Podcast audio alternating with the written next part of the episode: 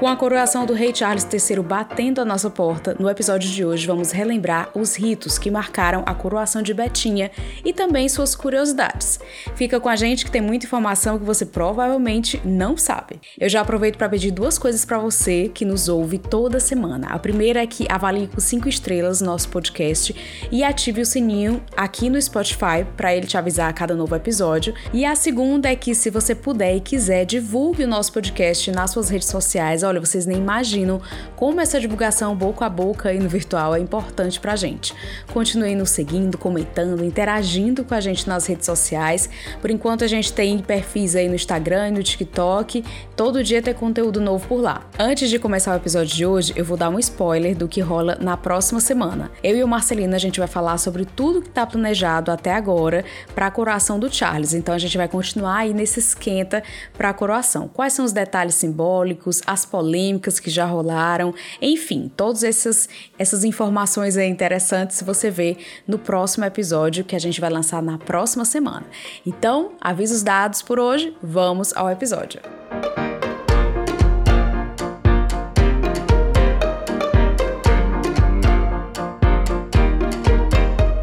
Hoje a gente vai fazer uma viagem no tempo. A gente vai voltar ao ano de 1953, mais especificamente no dia 2 de junho. Nesse dia, a Abadia de Westminster, em Londres, foi palco de um dos acontecimentos históricos mais relevantes do século XX, a coroação de Elizabeth II. Inclusive, gente, a Abadia de Westminster é o cenário de todas as coroações de monarcas ingleses desde 1066. Sim, gente, há mais de 950 anos. Aos 20 27 anos, Betinha, para os íntimos, tornou-se a rainha do Reino Unido e da Commonwealth, revolucionando a mídia como a primeira coroação televisionada. Os que assistiram The Crown podem até estar familiarizados com a ideia que eu quero passar aqui, apesar da gente saber que a série da Netflix é uma obra ficcional. Mas o que eles podem não saber é dos pormenores, das curiosidades, das pequenas polêmicas, do bafafá aí que foi na época. E isso, gente, vocês só encontram aqui no Mais Chá, por favor. Leaving her home on what must surely be the greatest day of her life, Queen Elizabeth drives to her coronation.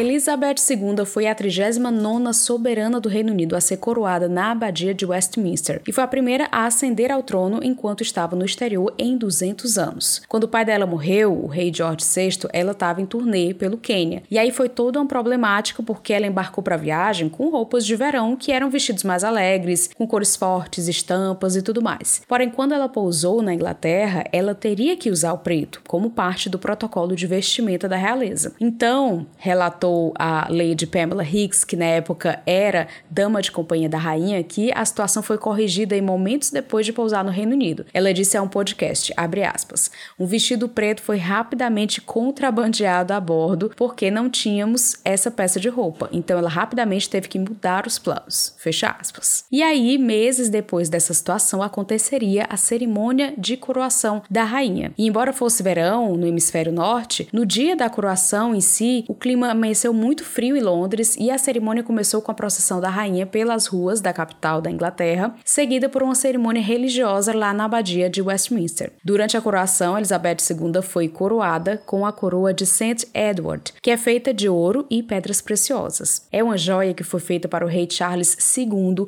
em 1661. Essa coroa segue um desenho medieval aí, com quatro cruzes, quatro flores de lis e dois arcos, e é composta por ouro macio maciço, cravejada de rubis, ametistas, safiras, granadas, topázios e turmalinas. Uma coisa básica, todo mundo tem em casa.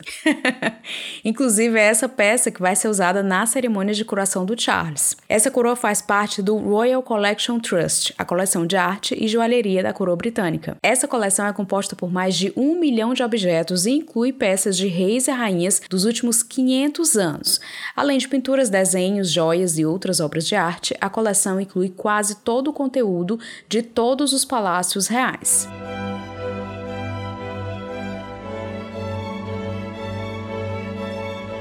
A cerimônia, que foi televisionada, foi assistida por 27 milhões de pessoas somente no Reino Unido e outras milhares pelo resto do mundo. Na época, a Grã-Bretanha, Inglaterra, País de Gales e Escócia tinham uma população aí de 36 milhões de pessoas. Além disso, de acordo com informações oficiais da coroa britânica, pelo rádio, foram mais de 11 milhões de ouvintes. E claro, a gente não pode deixar de dizer que foi a primeira cerimônia de coroação televisionada da história. Estavam presentes representantes da Câmara dos Comuns, os ex-primeiros ministros do Reino Unido, autoridades dos outros países da Commonwealth e representantes de 129 outros países. Ao todo, cerca de 8 mil convidados. O vestido de Betinha era um capítulo à parte todo bordado em prata e ouro e foi desenhado pelo estilista Sir Norman Hartnell. A Betinha não usou o vestido somente nesse dia, ela queria que ele fosse visto por mais membros da Commonwealth. Então, depois da coroação, ela ainda usou o vestido durante as recepções no Palácio de Buckingham e para as aberturas do parlamento na Nova Zelândia, Austrália e Ceilão em 1954. E tudo isso porque esse vestido era uma verdadeira peça de arte. Os bordados formavam emblemas florais que representam os países da Commonwealth, tais como como a rosa Tudor inglesa, o cardo escocês, o alho poró galês, a folha de bordo canadense, a flor de acácia australiana, a flor de lótus do Ceilão e o lótus da Índia, a samambaia prateada da Nova Zelândia, a proeta da África do Sul, entre outras. Conta-se que o Sir Norman fez ao todo oito croquis de possíveis trajes aí para a rainha, que acabou optando pelo vestido de cetim bordado com pérolas, lantejoulas de cristais e fios de ouro e prata coisa fina. E aí, preso nos ombros de Betinha, ela levava aí um manto de cor púrpura, que é uma cor aí bem típica relacionada à nobreza. Se você quiser saber mais, dá um Google aí, psicologia das cores, que você vai saber do que eu tô falando. Esse manto de 6 metros de comprimento foi bordado por 12 costureiras selecionadas da Royal School of Needlework, uma instituição centenária de educação de, abre aspas, boas moças, e demorou 3.500 horas para ficar pronto. A peça era forrada com pele de arminho, que é um mamífero carnívoro muito bonitinho, que mede aí uns 30 centímetros de comprimento e é bastante comum na Europa, Ásia e América do Norte. Aqui, gente, a gente só esclarece, a gente é contra o uso de pele de animal em peças de vestuário, sejam elas roupas, sapatos, bolsas, qualquer coisa. Mas na época era o que se usava tradicionalmente nos trajes de curação de soberanos europeus. Então, galera aí que caçava por esporte, né? O que, que a gente pode esperar, não é mesmo? Mas enfim, saindo do momento crítica, voltemos a mais curiosidades.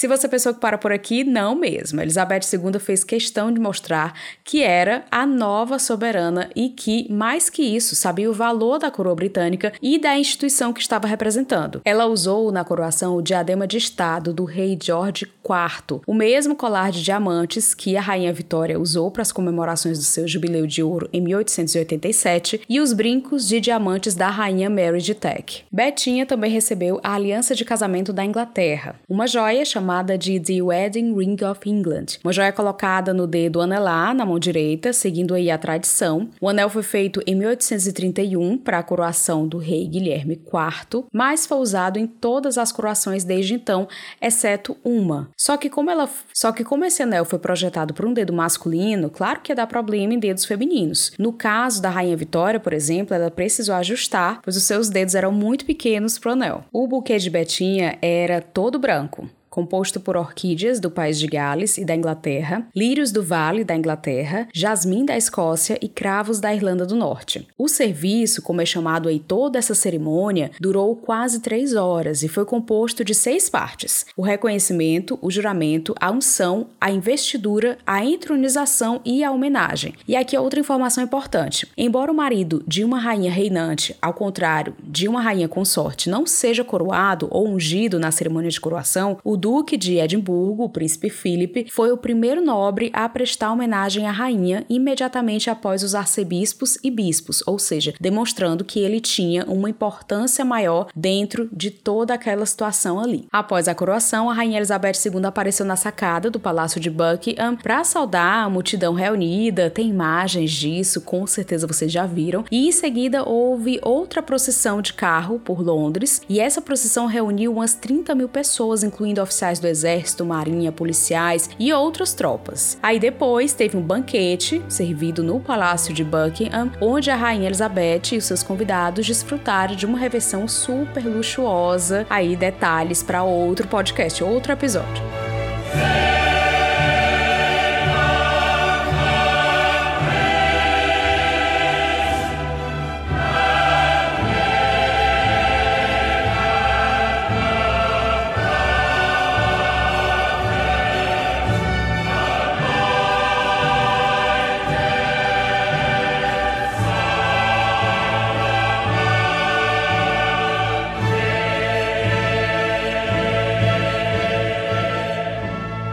Tem mais curiosidades. Sabe quem estava lá também? Jack Kennedy ex-primeira-dama dos Estados Unidos e esposa do controverso presidente John Kennedy. Mas, claro, ela ainda não era primeira-dama, na época ela ainda, inclusive, usava o nome de solteira, e ela estava lá na coroação trabalhando como fotojornalista para o Washington Times Herald. E ela só viria a se tornar a primeira-dama dos Estados Unidos em 1961 e conheceria posteriormente a Rainha Elizabeth II face to face. Inclusive, vocês veem também The Crown, a cena e tudo mais, enfim, uma ficção, mas aconteceu na vida real. O príncipe Charles, que tinha 4 anos na época, foi o primeiro herdeiro real a comparecer a uma coroação na história. A princesa Anne, por outro lado, né, foi considerada muito jovem e aí ela teve que assistir a procissão só do Palácio de Buckingham, não foi para a abadia, ela só tinha dois anos. Sabe aquela foto da Betinha rodeada por suas damas de honra na coroação? Então, uma delas era ninguém mais, ninguém menos que Lady Rosemary Spencer Churchill. Na época, ela, uma jovem aristocrática, filha de um duque, e você deve estar se perguntando: Spencer tem algo a ver com a princesa Diana? Ou Churchill tem algo a ver com o ex-primeiro-ministro? Bom, a resposta é com os dois. Se você não sabe, Winston Churchill era primo distante da princesa Diana. Até hoje, alguns membros da família ainda usam seu sobrenome como Spencer Churchill. Isso significa que Lady Rosemary Spencer Churchill, que mudou seu nome após o casamento, era uma prima distante de Lady Di.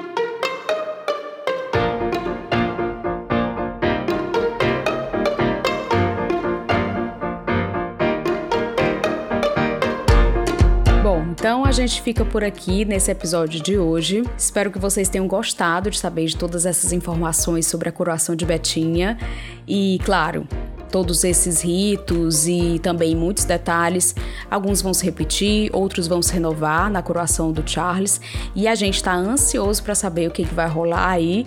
E, claro, para o próximo episódio onde a gente vai comentar o que que já está rolando, já que o convite já saiu, inclusive tá lá nas nossas redes sociais, a gente também subiu, até soltou uma enquete para saber se vocês acharam bonito ou cafona, enfim. Mas a gente fica por aqui. Para esse episódio, a gente buscou informação dentro do site oficial da família real, também no site da L'Officiel, Country Living, Tatler e Town and Country Magazine. Foram reproduzidos áudios da Associated Press e também do canal do YouTube Royalytics. A gente se vê na próxima semana com mais um episódio especial, trazendo aí um esquenta para a coração do Charles. Até lá!